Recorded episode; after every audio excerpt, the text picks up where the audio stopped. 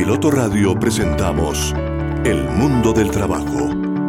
Bienvenidos a la información, las reflexiones, el análisis, las posibilidades del ser humano y las tendencias actuales en un mundo donde la capacidad, formación y experiencia de las personas son vitales para sobrevivir en el mundo laboral. El Mundo del Trabajo un programa realizado en Unipiloto Radio bajo la dirección del abogado con maestría en bioética, Gabriel Ignacio Gómez Marín. Coordina Estefanía Gómez Castaño, estudiante de sexto semestre de negocios internacionales en la Universidad Piloto. Participación institucional de Tito Martínez Ortiz, voz oficial de Unipiloto Radio. Con ustedes, nuestro equipo de trabajo.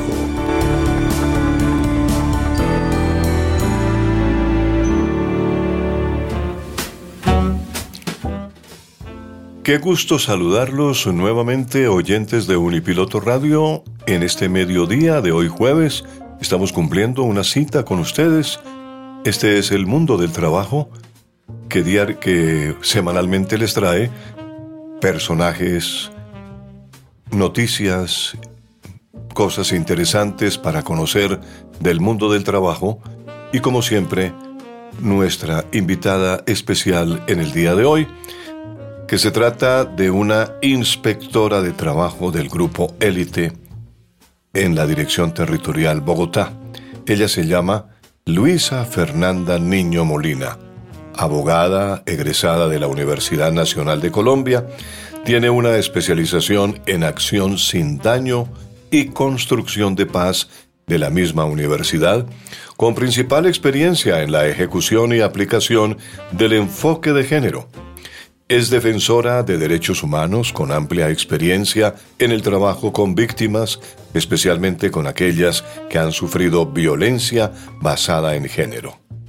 Ella ha sido litigante en derecho penal, disciplinario, y ha representado casos en la sede de la conciliación y métodos alternativos de solución de conflictos.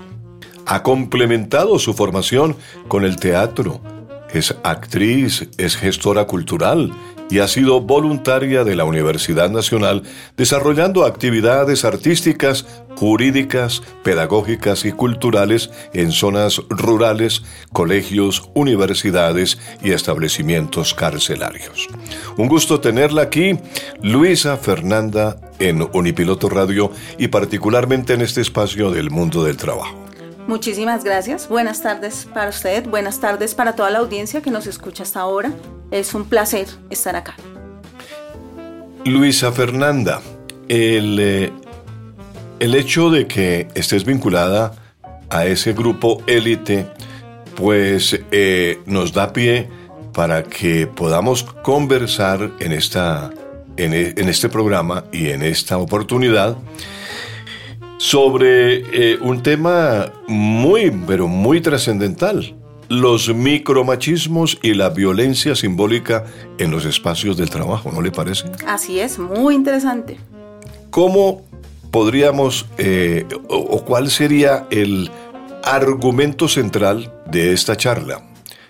Digamos un objetivo. Pues básicamente esta charla busca generar procesos de reflexión, hablar de enfoque de género es hablar de dudar de lo que hemos aprendido como lo hemos aprendido y empezar a darnos la oportunidad de ver el mundo de, otra manera. Correcto. Bien, vamos a eh, orientarnos hacia el micrófono muy cerca y el primero, en primer lugar, me gustaría preguntarle en qué consiste la violencia basada en género o en razón del género en el mundo del trabajo.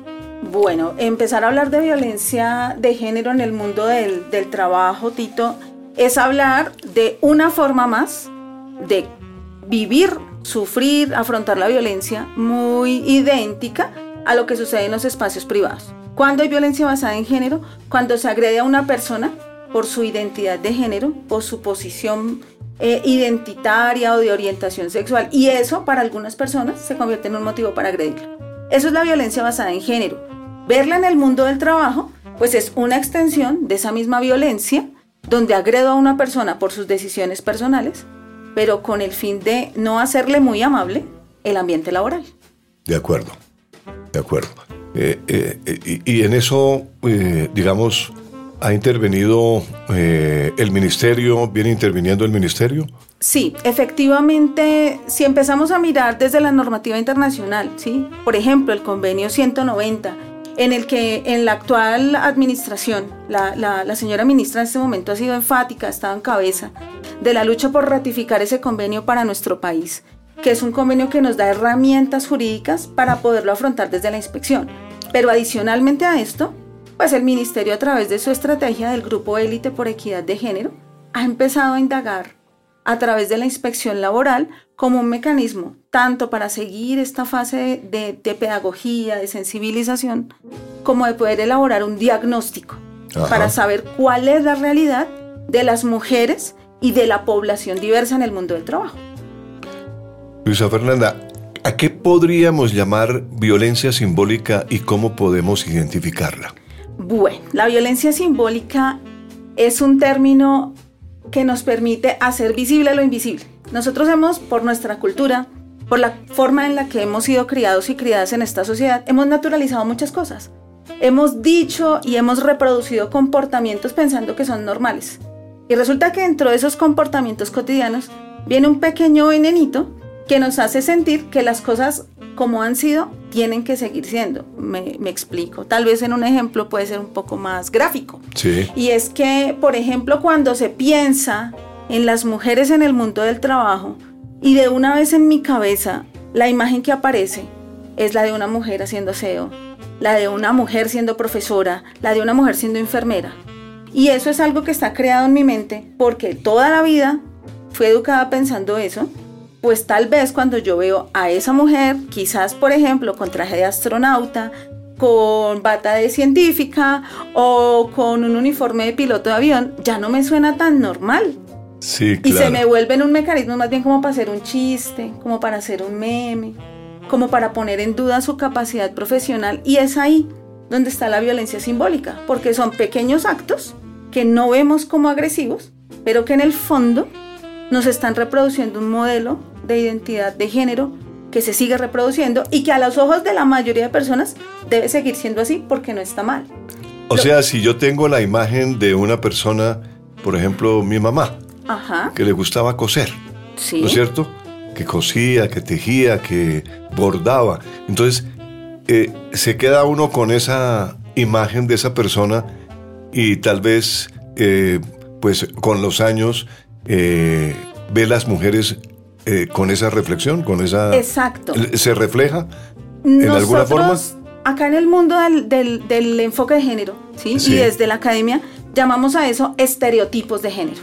Estereotipos. Entonces, cuando nosotros pensamos que las mujeres tienen unos talentos que decimos naturales, la mujer cocina, cuida a los hijos, eh, cuida a los enfermos, cuida a los abuelos, y pensamos que así debe ser. Sí y que no puede ser de otra manera. Pensamos que los hombres son fuertes, no tienen sentimientos, siempre tienen plata. Pensamos que esa es la única forma de ser hombre o de ser mujer. Ajá. La violencia simbólica nos reproduce eso. Entonces, cuando empezamos a dudar de que ese estereotipo tiene que ser el único, aquí es donde nace la violencia basada en género de manera simbólica. Claro, Cuando yo le digo a la señora que conduce que tal vez mejor cocine y no conduzca cuando le digo a la ingeniera que tal vez si está en sus días no tiene bien las cuentas y de pronto por eso se cayó el puente, empiezo a encontrar una violencia que es muy difícil de analizar, es invisible. Entonces la violencia simbólica o este enfoque que, que nos trae Galton, que nos trae Bourdieu en sus textos, nos permite ver que es que la violencia de género es como, como un iceberg. ¿Tú dirías, por ejemplo, que la violencia de género era más común antes que la mujer empezara una nueva visión de la vida o, eh, ahora es más común? Lo que ¿O se ha vuelto más fuerte? Lo que pasa es que yo creo que lo que ha aumentado es la posibilidad de denunciarlo.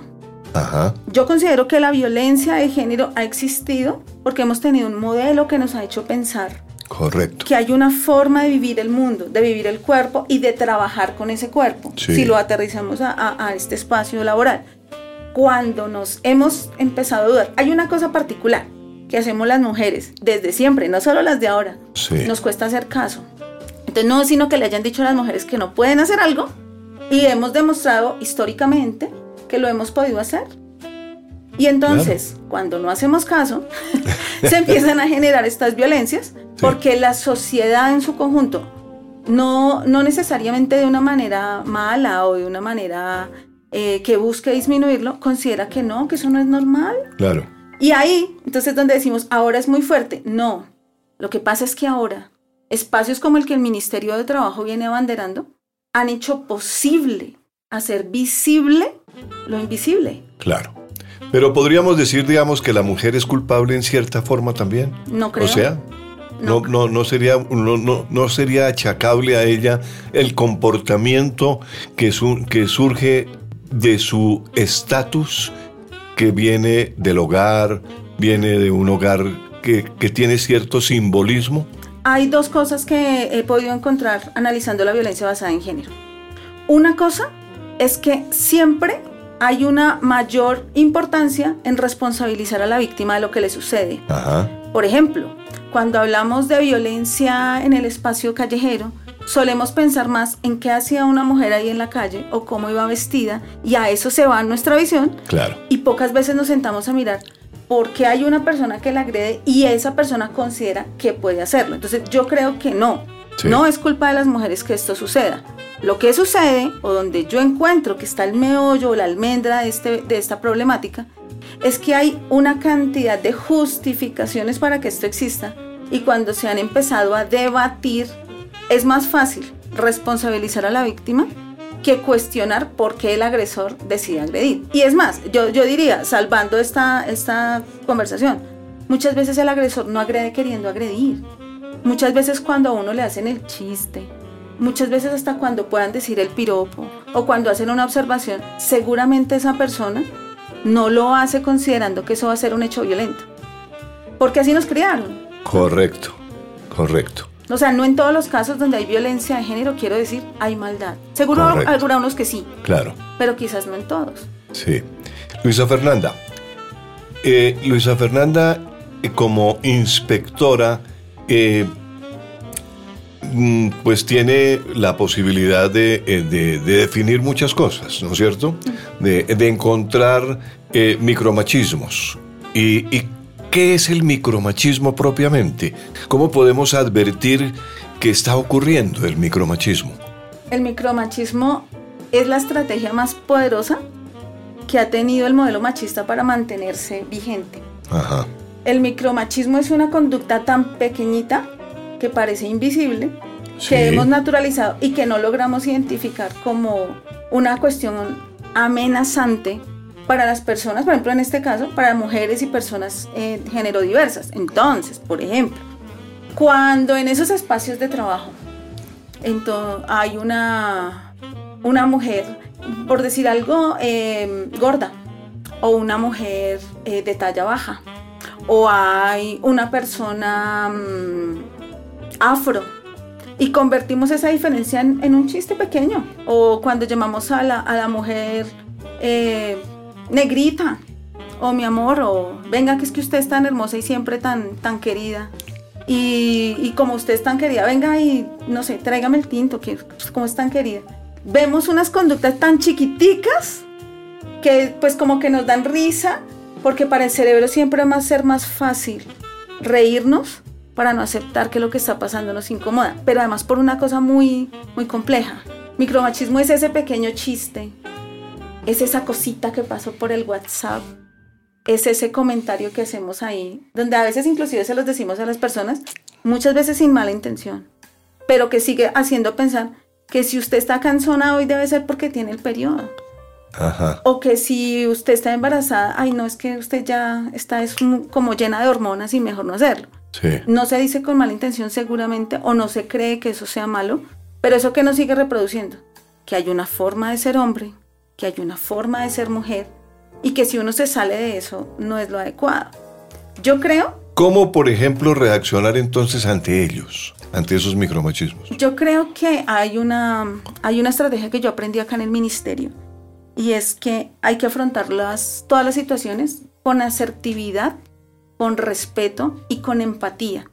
Y eso va de lado y lado. Yo creo que cuando uno se ve al frente de un micromachismo, es primero hay que informarse para identificarlo y poder decir, oye, o mire, tal vez sería mejor no hacer esto, o bueno, ¿por qué lo haces? Quizás problematizarlo, pero no en la discusión, no es la confrontación, sino es poder decir, venga, nosotros de verdad necesitamos o es, es válido eh, opinar del cuerpo de la gente, es válido opinar de cómo viste la gente, es válido opinar de sus características físicas, ¿no será de pronto eso inadecuado? Yo creo que cuando yo pueda interpelar a alguien desde el respeto, con asertividad y con empatía, seguramente poco a poco iremos construyendo espacios de trabajo más sanos, más seguros. Ahora, ¿por qué relacionamos estos comportamientos con la violencia en el entorno laboral o del trabajo? Resulta que todas las personas eh, hacemos parte de una comunidad sujeta a derechos. Y pocas veces, eh, o no todas las teorías más bien del derecho laboral, han identificado el trabajo como uno de los derechos humanos. Claro. Y creo que es uno de los derechos humanos muy importantes porque es el que nos permite subsistir y permitir a nuestra familia que subsista. Tenemos una necesidad económica de subsistencia. Si yo en un espacio de trabajo tengo esa condición de que necesito el sueldo, pero estoy en un entorno de violencia, empiezo a tener que elegir. Si hago respetar mis derechos o tengo la posibilidad siquiera de discutirlos, por ejemplo, de ser respetada en mi condición de mujer, pero si eso pone en riesgo mi subsistencia, me pone a elegir entre dos, dos cosas que son importantes para mí, donde por nuestra condición económica de un país como el nuestro, pues nuestras necesidades quizás van a estar encima. El Ministerio de Trabajo por eso está allí, para tratar de generar espacios seguros que nos permiten asegurar nuestra subsistencia y la de nuestra familia sin que eso sea una amenaza a nuestros derechos humanos. Por eso creo que dentro del entorno del trabajo, este tema tan chiquito y tan invisible puede llegar a ser tan incómodo y tan lesivo. ¿Hay una resolución específica del ministerio donde se esté hablando de eso, justamente? Pues la resolución 4607-2022 fue el instrumento jurídico por medio del cual el gobierno del cambio decidió crear este grupo de élite por equidad de género, que se ha convertido en esa herramienta de sentarnos a conversar como hoy, amable y amorosamente de un tema que genera muchos problemas. El ministerio a través de esa resolución que busca aplicar normas que ya existen, las normas que hablan de obligaciones al Ministerio de Trabajo para generar un ambiente sano, en Colombia están desde el 2008 la ley 1257 de 2008 habla de una vida libre de violencias, primero para mujeres, ya con el pasar del tiempo, generó decretos reglamentarios que la extendieron a la población género diversa, y desde el 2008 hasta el 2022 han empezado a existir instrumentos internos para aplicarlo, pero normas internacionales de la ONU, de las convenciones interamericanas de derechos humanos han manifestado, la OIT, a través de los años, la obligación que tiene el Ministerio de Trabajo de atender esto, porque en la medida en que hablamos de una afectación de derechos humanos, donde el principal agresor es el Estado, pues el Estado tiene la obligación de ejercer todas las acciones necesarias para prevenirla o atenderla cuando suceda. Me da mucho gusto hablar con una colega porque además de ser muy, muy buena en explicando las cosas, es una persona que entiende perfectamente que hay que hablar al público en términos generales que lo puedan entender. Y eso, un medio de comunicación como el nuestro, que hablamos desde la academia, pues llegamos a un público que nos gusta que entienda las cosas de la mejor forma posible, pero en forma sencilla, amable, cordial. Y con Luisa Fernanda estamos desarrollando este diálogo que me parece muy interesante, Luisa Fernanda, pero me gustaría mucho que nos dieras unas recomendaciones, ¿no es cierto?, sobre cómo prevenir y erradicar la violencia simbólica, por ejemplo, en el escenario del trabajo. Bueno, yo creo que lo más importante que podría aportar a esta respuesta es que debemos hacer conciencia que todas las personas que habitamos este planeta, en algún momento de la vida vamos a necesitar trabajar. Eh, así no tuviéramos necesidades económicas, trabajar, el sentirnos útiles, el sentir que tenemos un talento, una capacidad de, de transformación, nos hace mejores personas. Cuando nosotros entendemos eso y entendemos que los trabajos no los hacemos solos, sino que para eso estamos eh, compartiendo espacios con otras personas, cuando hacemos conciencia de eso, empezamos a entender que tenemos, primero que todo, tratar de ser buenas personas. Y ser buena persona es reflexionar cuando yo voy a decir algo, poder hacer una evaluación. ¿Será que lo que yo digo edifica o destruye? ¿Será que esos chistecitos que, de los que yo me he reído mucho? Es que yo también tengo que aceptar que vengo de este mismo patrón de crianza. Indudablemente. No lo puedo negar y creo que nadie podría decir que no hace parte de este sistema. Pero ya, afortunadamente, el mundo del trabajo, el mundo de la academia, las cosas que me han pasado a mí misma cuando fui litigante, bueno, etcétera, me han hecho pensar, venga, me puede dar mucha risa, pero es, debe seguir siendo así. De verdad, seguimos que tener que pensar que si una mujer conduce en la calle y hay un accidente, es su culpa por el simple hecho de ser mujer. Es más, me lo puedo estar pensando en orillas que no son la mía. O sea, yo no tengo que ser una mujer género diversa para poder entender que una persona que decide vestirse de una manera que a mí no me parece, esa decisión sea sujeta de risa, de chiste. Y ahí es donde creo que podríamos dar herramientas. Podemos empezar a dudar yo lo que diría es, ¿cómo erradicar esto? Empecemos a evaluar cada palabra que sale de nuestra boca. Le voy a contar una, eh, digamos, un pensamiento, un pensamiento anecdótico, porque yo soy una persona que tengo aversión por la velocidad, ¿no es cierto? Me, fastidia la velocidad, digamos, las motos, las motos. Y últimamente veo cantidad de mujeres montadas en motos y digo, ¿cómo una persona que es una mujer que seguramente tiene hijos, hermanos o padres, en fin, que está casada o soltera, no importa, pero que es una mujer, se sube en una moto y está, eh, digamos, eh, peleando con el tráfico diariamente eh, a una velocidad impresionante, ¿no es cierto? Es posible, sí. Esa, e, ese es un punto, eh, eh, digamos, no lo, he visto, no, lo digo con sentido crítico, pero sí con un sentido de, de, lástima que esa, esa persona haya optado por ese medio de transporte, ¿no? No me, no me convence, ¿no? Ese medio de transporte y específicamente para una mujer. Entonces lo veo seguramente allá en el inconsciente me queda un estereotipo. Un estereotipo, ¿no es cierto? Claro, porque yo le podría decir como conductora que para mí, estoy de acuerdo con usted, me parece muy complicado compartir la vía con motociclistas y para mí llega un momento en que es indiferente si es hombre o mujer. Para, en mi caso, ¿sí? yo ya solo veo la moto y yo presumo eh, velocidad. ¿sí? O sea, también vamos creando con todo estereotipos. Yo lo que diría es, ¿Por qué la gente tiene que optar por ese transporte? Tristemente estamos en una sociedad donde la movilidad es complicada, pero donde además los costos del transporte son altos. Entonces hay un cúmulo de personas donde seguramente muchas mujeres, para quizás ellas, con todas las precariedades laborales que existen, conducir una motocicleta puede ser su vida económica, por ejemplo, para tener más dinero para sufragar sus hijos. Porque además de que somos una sociedad de muchas mujeres, tenemos muchas mujeres, madres solteras, que con salarios femeninos se están manteniendo los hogares. Es una tendencia también creciente. Cuando nosotros hacemos cercana la vida a las mujeres, la protección de la vida o el cuidado de la vida de las mujeres, es donde empezamos a encontrar en todas esas situaciones de riesgo un riesgo mayor. Porque cuando vemos un riesgo en una mujer, no lo vemos solamente para ella, sino para toda su familia, porque nos han educado pensando en que las mujeres tenemos ese bienestar de la familia sobre nuestros hombros. Y está bien, solo que no es solo de nosotras, también es de los hombres que comparten nuestras familias. Perfecto. Micromachismos, violencia simbólica, espacios del trabajo. Ha sido el tema de hoy con Luisa Fernanda Niño. Qué bueno haberte tenido aquí en este estudio, Luisa Fernanda. Eh, eres bienvenida siempre.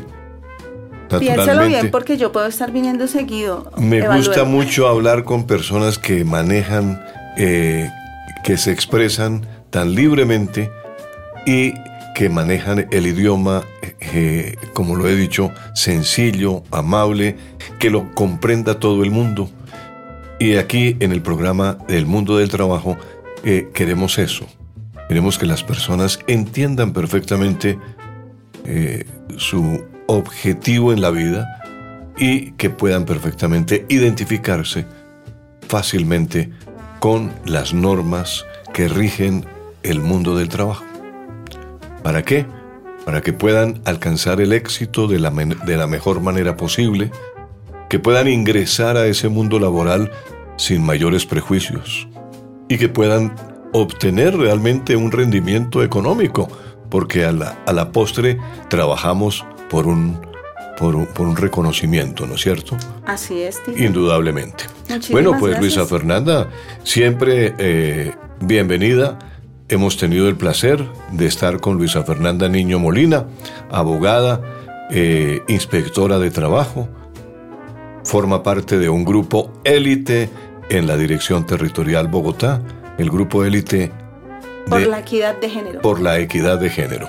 Qué bueno, indudablemente. Aquí siempre estaremos abiertos a publicar todo lo que tenga que ver con el mundo del trabajo y la bioética laboral y más tratándose de los derechos humanos. Señoras y señores, estamos en el mundo del trabajo y la bioética laboral aquí en Unipiloto Radio Online, la radio de la Universidad Piloto de Colombia. Y el mundo del trabajo llega así al final en esta edición que hemos hecho desde los estudios de Unipiloto Radio Online para nuestra audiencia que nos sigue en todas las redes, en todas partes, escuchando Unipiloto Radio Online, la radio de la Universidad Piloto de Colombia.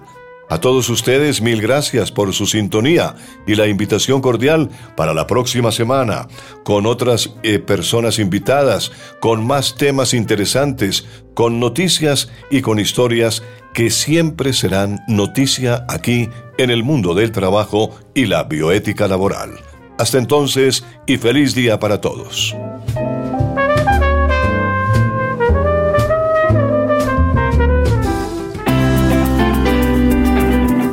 En Unipiloto Radio hemos presentado El mundo del trabajo y la bioética laboral. La información, las reflexiones, el análisis, las posibilidades del ser humano y las tendencias actuales en un mundo donde la capacidad, formación y experiencia de las personas son vitales para sobrevivir en el mundo laboral. El Mundo del Trabajo, un programa realizado en Unipiloto Radio, bajo la dirección del abogado con maestría en bioética, Gabriel Ignacio Gómez Marín. Coordina Estefanía Gómez Castaño, estudiante de negocios internacionales en la Universidad Piloto. Conduce Tito Martínez, voz oficial de Unipiloto Radio Online. No te pierdas nuestro próximo programa, jueves de 12 a 1 del mediodía, solo por Unipiloto Radio Online.